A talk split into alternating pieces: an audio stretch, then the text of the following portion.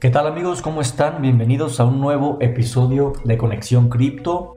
Hoy vamos a hablar de algunas noticias relevantes en el mundo de las criptomonedas.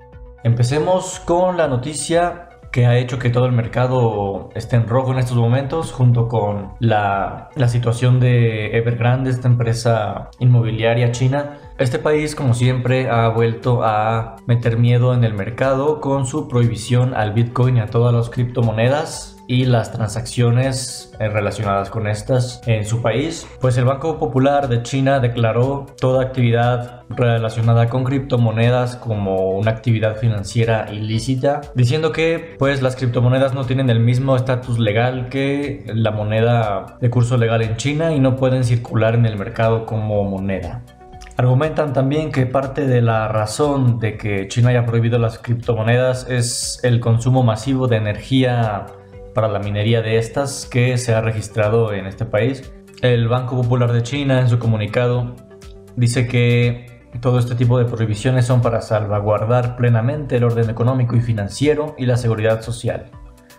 ¿Qué opino yo de esto? Bueno, hablando de las cuestiones medioambientales, ya se ha comprobado que la banca mundial, la industria de los videojuegos, el internet en general gastan muchísima más energía que, pues, que las transacciones del Bitcoin, de las criptomonedas en general eh, se, han puesto a comparar los niveles de, consumo de todas estas pues, industrias y el mundo de las cadenas de bloques, de la minería, del Bitcoin, de Ethereum, se quedan muy lejos en cuanto a consumo de energía cuando se les compara con estas otras industrias que he mencionado. En cuanto a este supuesto fin de salvaguardar el orden económico y financiero creo que ya desde hace mucho tiempo se le acabaron los argumentos a los gobiernos para defender pues sus monedas, el dinero fiat, que sabemos no está respaldado ya en nada, simplemente es eh, papel que está circulando e imprimiéndose a diestra y siniestra sin, eh, pues, sin, ningún, sin ningún cuidado.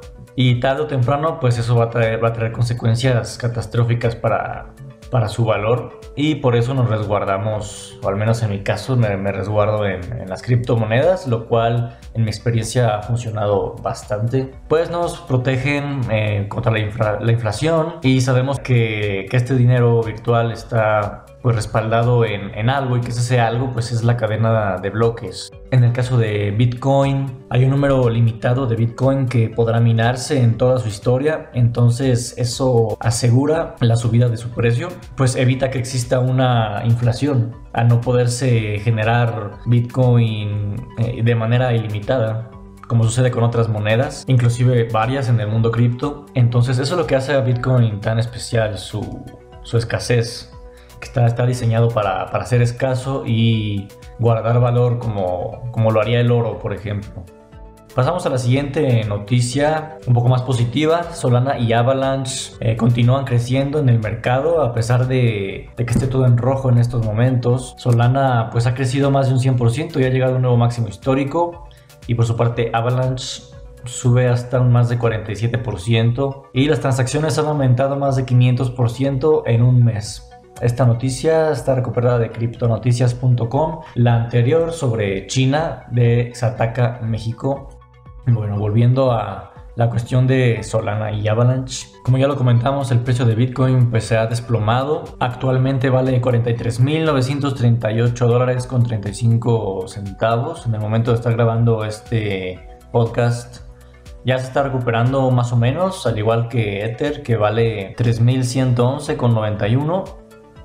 Estamos viendo ya un, rebote interesante aquí. Sin embargo, pues es evidente que no son los niveles en los que queremos estar actualmente. Estamos pues muy lejos, o al menos yo estoy muy lejos de pues del precio que me gustaría que tuvieran todas estas criptomonedas. Y la baja de ETH pues se relaciona directamente, según esta noticia, con la caída generalizada del mercado, aunque también puede atribuírsele a las altas tarifas de gas que siguen existiendo en la red de Ethereum. Y estas tarifas han aumentado pues con el auge de los tokens no fungibles o NFTs. Y el cofundador de Ethereum, Vitalik Buterin, ha propuesto migrar los NFTs a una solución de segunda capa en la red. Todo esto pues para minimizar los costos de gas. Añadido a esto, Buterin propone la creación de NFT enrollados o wrapped NFT que podrán ser movilizados y comerciados entre los diferentes rollups de Ethereum. Y como mencionamos anteriormente, Solana ha alcanzado este mes un nuevo máximo histórico, a pesar de que recientemente Solana haya sufrido una paralización que llevó a que no se minaran bloques por más de 8 horas. Se piensa que esto pudo haber sido generado por un ataque por denegación de servicio o ataque de OS, pero también los expertos creen que esta paralización de la red de Solana pudo haber sido generada por una saturación por exceso de transacciones en la red. Igualmente, Avalanche ha crecido más de un 500% a nivel de transacciones en su red. La Fundación Avalanche comentó que va a utilizar los ingresos de una reciente inyección de más de 230 millones de dólares por parte de un grupo de fondos de capital de riesgo para respaldar y acelerar el crecimiento de las finanzas descentralizadas, lo cual es algo que a mí me agrada mucho. A mí me encantan las DeFi, lo que ofrecen, su, nivel de, bueno, los rendimientos que están ofreciendo ahora y, más que nada el poder realizar esas transacciones de manera anónima sin que nadie te esté pues molestando. La Fundación Avalanche apoyará esos proyectos con subvenciones, compras de tokens y otras formas de inversión y apoyo tecnológico. Entonces esta fue la noticia sobre Solana y Avalanche que a pesar de que el mercado esté sangrando actualmente, eh, siguen liderando el mercado. Ahora hablamos sobre, sobre Cardano, una criptomoneda que la verdad me encanta, me encanta su proyecto y pues esta noticia simplemente me genera aún más FOMO porque Cardano ha anunciado múltiples alianzas en el Cardano Summit. Esta noticia se recupera de baincrypto.com.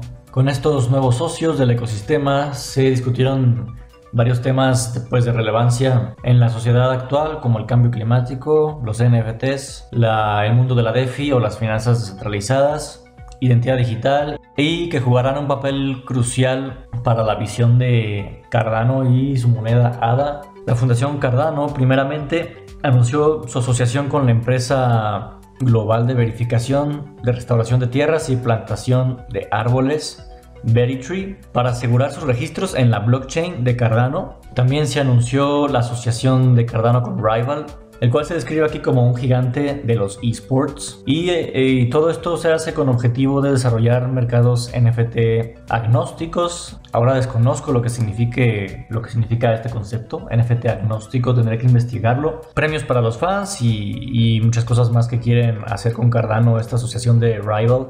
Pues, ¿qué buscan ellos con Cardano? Brindar la capacidad de crear y distribuir NFTs, el canje de NFT por bienes físicos y un sistema de recompensas basados en el mercado dentro de esta plataforma de Rival. Y hablando de otras alianzas que se revelaron en esta Cardano Summit, Cardano está apuntando a aumentar su actividad en las finanzas descentralizadas on-chain a través de una colaboración con VX, que es un estudio de riesgo y fondo de tecnología financiera que surgió de Union Bank. VX ya puso en marcha su propio pool de staking público con Cardano y con ello los stakers pueden ganar recompensas en la moneda ADA por contribuir al aseguramiento y la operación de la blockchain de Cardano en este sistema que conocemos como Proof of Stake. Y finalmente Cardano reconoció su apoyo a, a empresa que ofrece soluciones de identidad para las finanzas, pagos y seguros a través de la cadena de bloques. Ahora hablemos de PancakeSwap con esta noticia de, de Motley Fool que nos explica las razones de por qué PancakeSwap es una cripto top para comprar justo ahora. Define como puntos clave el hecho de que PancakeSwap está emergiendo como uno de los protocolos de finanzas descentralizadas más seguros en la Binance Smart Chain, que los usuarios pueden simplemente comprar y holdear Cake como una inversión a largo plazo y de manera alternativa pueden hacer staking de Cake o usarlo para proveer de liquidez y ganar grandes beneficios. La reseña habla un poco sobre la historia de PancakeSwap.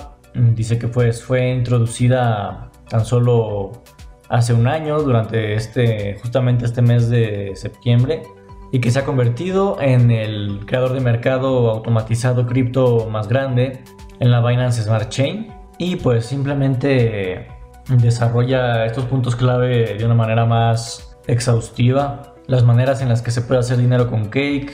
La primera simplemente pues haciendo hold y la segunda agregando liquidez al mismo protocolo para que eso nos genere una rentabilidad a mediano plazo. Actualmente puedes obtener más de un 60% de rendimiento en PancakeSwap por hacer staking de su token Cake. Obviamente puedes hacer staking de muchas otras criptomonedas y los rendimientos van variando y van bajando por supuesto con el pasar del tiempo. Entonces, pues yo, yo creo que eso es, es momento para entrar ahorita, sobre todo porque considero que está muy barato Cake en este momento y creo que puede subir bastante cuando los mercados se, se recuperen o Bitcoin entre en un nuevo ciclo alcista que pues levante todo el mercado.